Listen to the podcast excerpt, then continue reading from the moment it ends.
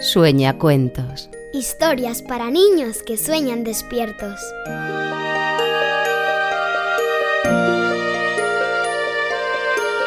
Cosas de fantasmas.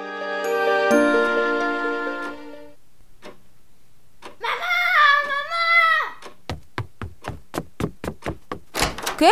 ¿Qué pasa? Pero tú no te habías dormido ya. ¡Ay, ay!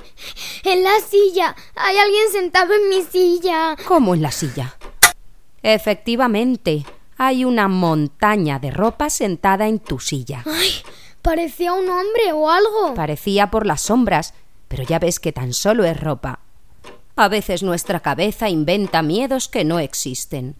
Venga, duérmete otra vez, no te desveles. No, no me dejes sola. Quédate conmigo hasta que me duerma, por favor. Vale, apaga la luz. Te voy a contar un cuento que habla de lo absurdos que son algunos miedos. Escucha tú también, sueña cuentos, si todavía estás despierto.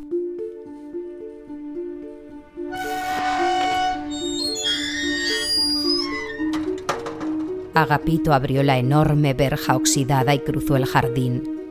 Nadie sabe por qué Agapito, siendo un fantasma como era, se molestó en empujar la pesada puerta de hierro en lugar de atravesarla directamente. Tal vez estaba nervioso y no se acordó de que era un fantasma. Agapito acababa de ser destinado a Villaventosa por el Ministerio del Miedo. Se trataba de un viejo caserón abandonado situado en lo alto de una tenebrosa colina. A pesar de su aspecto ruinoso, Villaventosa continuaba irradiando solemnidad. Cada rincón recordaba la majestuosidad que había tenido en tiempos pasados. Ahora, cien años después de que sus últimos habitantes desaparecieran en extrañas circunstancias, la hiedra abrazaba sus muros de piedra, las puertas colgaban desvencijadas de sus marcos, y en las noches de viento, que eran todas, las cortinas ondeaban de forma siniestra a través de los cristales rotos. Tal era su aspecto que los habitantes del pueblo decían que el caserón estaba embrujado. Agapito entró en su interior. El polvo y las telarañas se habían adueñado del que antaño había sido un resplandeciente hall con su escalinata y todo. El caserón estaba en completo silencio. Agapito pensó que se iba a aburrir muchísimo en este nuevo destino, sin nadie a quien poder asustar.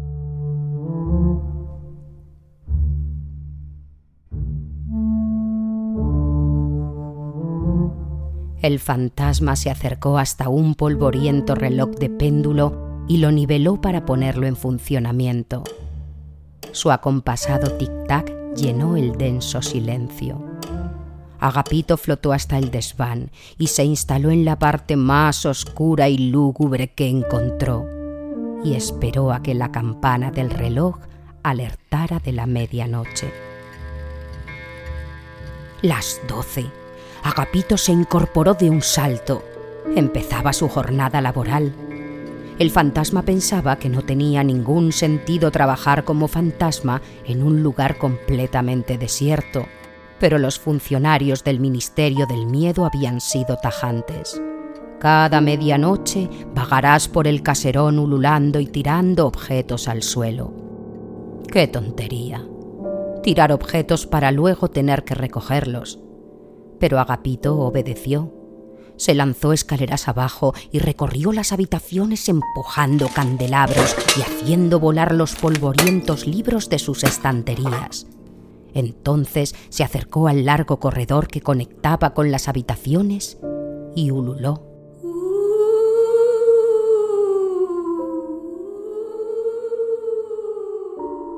Un momento. ¿Qué había sido eso? Agapito se quedó petrificado. No era posible. ¿Acaso habitaba otro fantasma en la casa?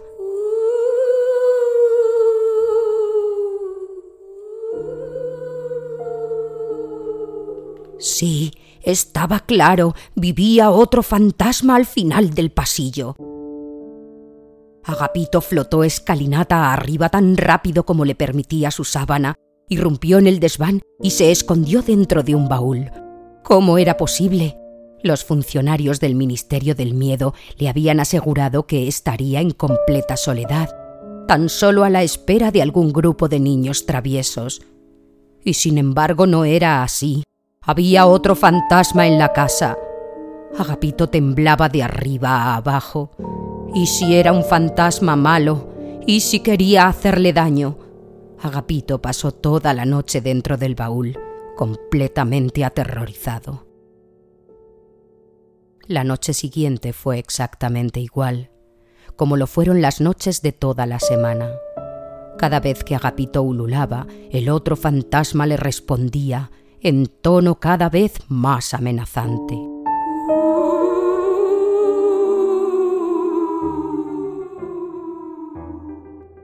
Una noche, Agapito se armó de valor y se dirigió flotando hasta el principio del corredor. Respiró hondo y...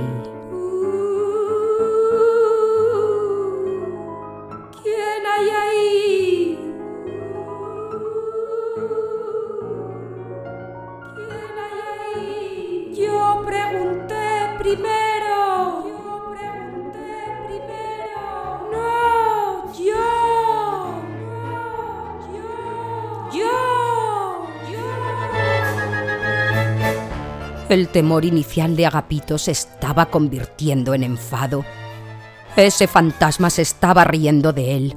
¿Acaso se trataba de un espíritu burlón? Oye tú, no sé quién eres, pero del fantasma Agapito no se ríe nadie. Pero del fantasma Agapito no se ríe nadie. Un momento. Aquí estaba pasando algo muy raro. Agapito reflexionó unos segundos. Hola, hola, hola. Eco, eco, eco, eco, eco. Agapito se quedó petrificado, ahora por la vergüenza. Así que era eso, el eco. ¡Qué bobo había sido! Por primera vez desde que llegó al viejo caserón, el fantasma se alegró de que no hubiera absolutamente nadie para ser testigo del ridículo tan espantoso que había hecho. Nadie. Un momento. Otro fantasma lo observaba desde el fondo de la sala.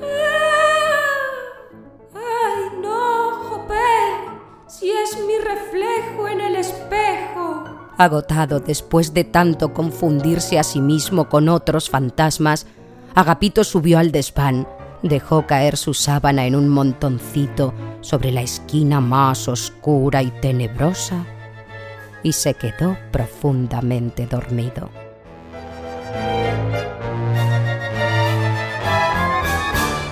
Añade sueñacuentos a favoritos O activa las notificaciones. y no te pierdas el próximo capítulo.